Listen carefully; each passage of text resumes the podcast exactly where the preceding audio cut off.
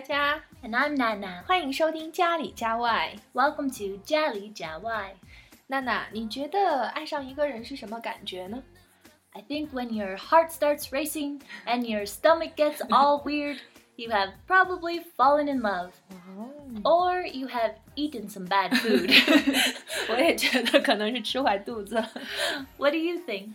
啊。我觉得当你不停的会想念一个人，联系上了又没什么事儿，只是想问问你在干嘛呢，就是爱上他了。其实这不是一个问句，它就相当于是我想你了。Oh, that's a good expression. 后天就是情人节了，这一期我们就聊聊爱情。Okay, let's start today's show. 情人节是西方的节日，改革开放之后才在中国慢慢兴起。哎，你们都是怎么过的呢？ On Valentine's Day, we buy flowers, chocolates, maybe some other special presents for our significant other, which could be your boyfriend, girlfriend, or spouse. 啊，花是一定要有的，还有很多讲究，像红色代表真爱，白色代表纯洁，蓝色代表独一无二。 Whoa. 嗯，买几支也是要好好想想的，一支代表你是我的唯一，十支代表十全十美，九十九支代表天长地久。 wow, I had no idea different kinds of flowers and numbers of flowers all have different meanings. Maybe it's just a marketing ploy. 哦，我还以为是从西方传过来的，其实它只是一种营销手段。那除了花儿和巧克力，你们还会送其他的礼物是吧？ yeah, jewelry, purses, clothing, and perfume are all popular gifts for Valentine's Day. 哦，也就是说什么都可以买。你们会买一些 name brand 或者是 luxury brand 名牌或者奢侈品吗？ Name brand maybe, but usually not luxury brand. In Canada, most people who buy luxury brands are very wealthy. Most middle class Canadians don't buy luxury goods. 哦，有钱人才会买奢侈品吗？ Yeah, although I do have some friends who really like luxury purses. One day, my friend came to work with a new purse with LV letters all over it. Everyone at work was so excited to see her new purse. I didn't know why it was so special. In fact, I thought it was kind of ugly. that day, I learned about Louis Vuitton. 啊，哎，让我也想起来一个事儿，就是在二零零九年，我在杨林做了一场讲座，底下坐了有一千多个人。 然后我讲座之前做了很多的准备，也设计了很多的亮点，效果确实不错。但是另外一个老师上来还没等说话，就把最新款的苹果电脑往桌子上一放，下面就哇哦！你知道一千多个人发出这种声音是有多震撼吗？哇哦 嗯，我瞬间意识到了，其实做效果没有那么麻烦。从那以后呢，我才有了名牌的概念。但是我不买奢侈品。I don't buy them either. Luxury product consumers are typically much older in Canada since they earn higher incomes. Many well to do Canadian retirees are willing to spend more money on expensive cars. 哦，在加拿大买奢侈品的都是老年人啊。 Mm. 哦，中国年轻人也会买，有一些人会存钱，甚至卖肾都要买。衣柜里边，对，呃，衣柜里边怎么都得有一两件是奢侈品。 Oh, that's crazy. In Canada, you don't really see someone carrying an expensive bag but wearing cheap clothes and shoes. It should be a complete head to toe look. 啊，是的，除非你从头到脚都是奢侈品，不然会觉得很不匹配，别人也会觉得是假的哦。 Mm, yeah. Many Chinese see luxury brands as something aspirational. That's why so many label conscious persons are appearing these days. 我还是比较喜欢 designer label 设计师品牌。 意大利很多小的牌子设计感都挺强的， Yeah, you can wear them differently, not like a uniform. 对，像穿校服一样。嗯，现在美国亚马逊可以直邮了，打折的时候一些 accessible luxury 轻奢也不贵。 Hmm. 那送完礼物了，接下来还有没有什么活动呢？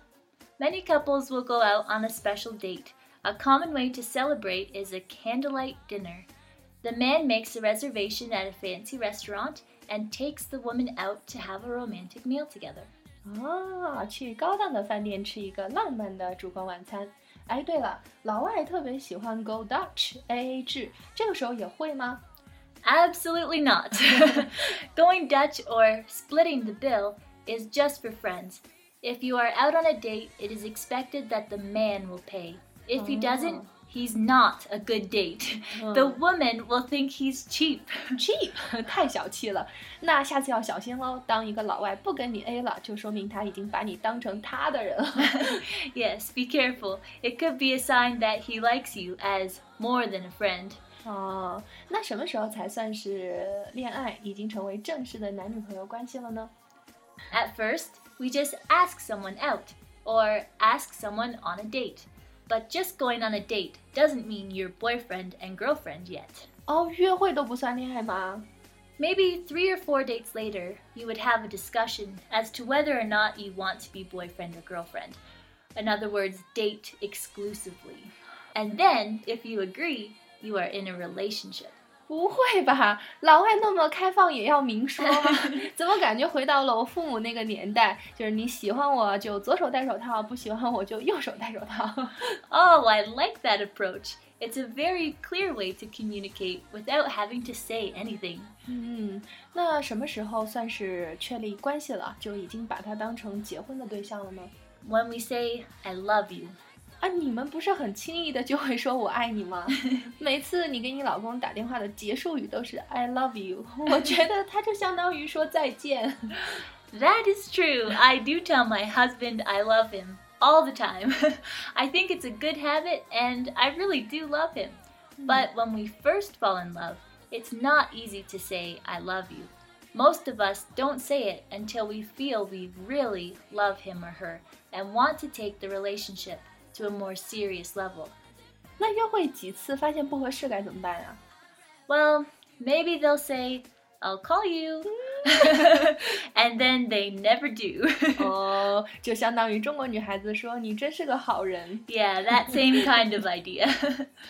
我们经常在街上看见老外领着一个并不好看的中国女孩儿，难道你们对 good looking 是否颜值高并不在意吗？还是有不同的审美标准啊？ Mm.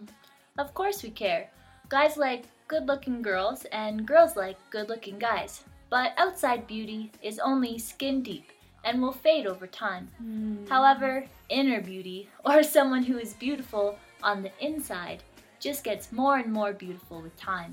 哦，是的，我们不要那么 skin deep 肤浅，要注重 inner beauty 内在美。嗯、男女朋友并不是秀给别人看的，鞋合不合适只有脚知道。 Yes, it's important to find the right person. Mark Twain said that you should never try to teach a pig to sing. It wastes your time and annoys the pig. 哦，这个比喻相当不错哦。呃，与其试图去改变一个错的人，还不如努力去寻找一个对的人。 exactly. We should find someone we love just the way they are and not try to change them. 嗯，是的。 哎哎，你们有没有什么爱称啊？就是怎么称呼对方呢？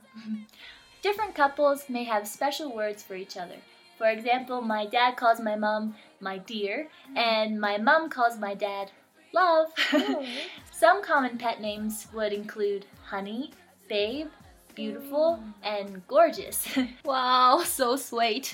啊、那恋爱的男女还会说哪些情话呢？ oh, there are lots. For example, I've been dying to meet you. 我好想见你哦！ when I close my eyes, all I see is you. 我一闭上眼睛看到的全是你， and I want to grow old with you. 我想和你一起变老，好浪漫呀！好了，感谢你的收听。如果你喜欢我们的节目，可以长按识别或者扫描下方的微信公众号，也可以在荔枝 FM、喜马拉雅 FM 中订阅。祝大家情人节快乐！下周五见喽！ See you next week. side by side.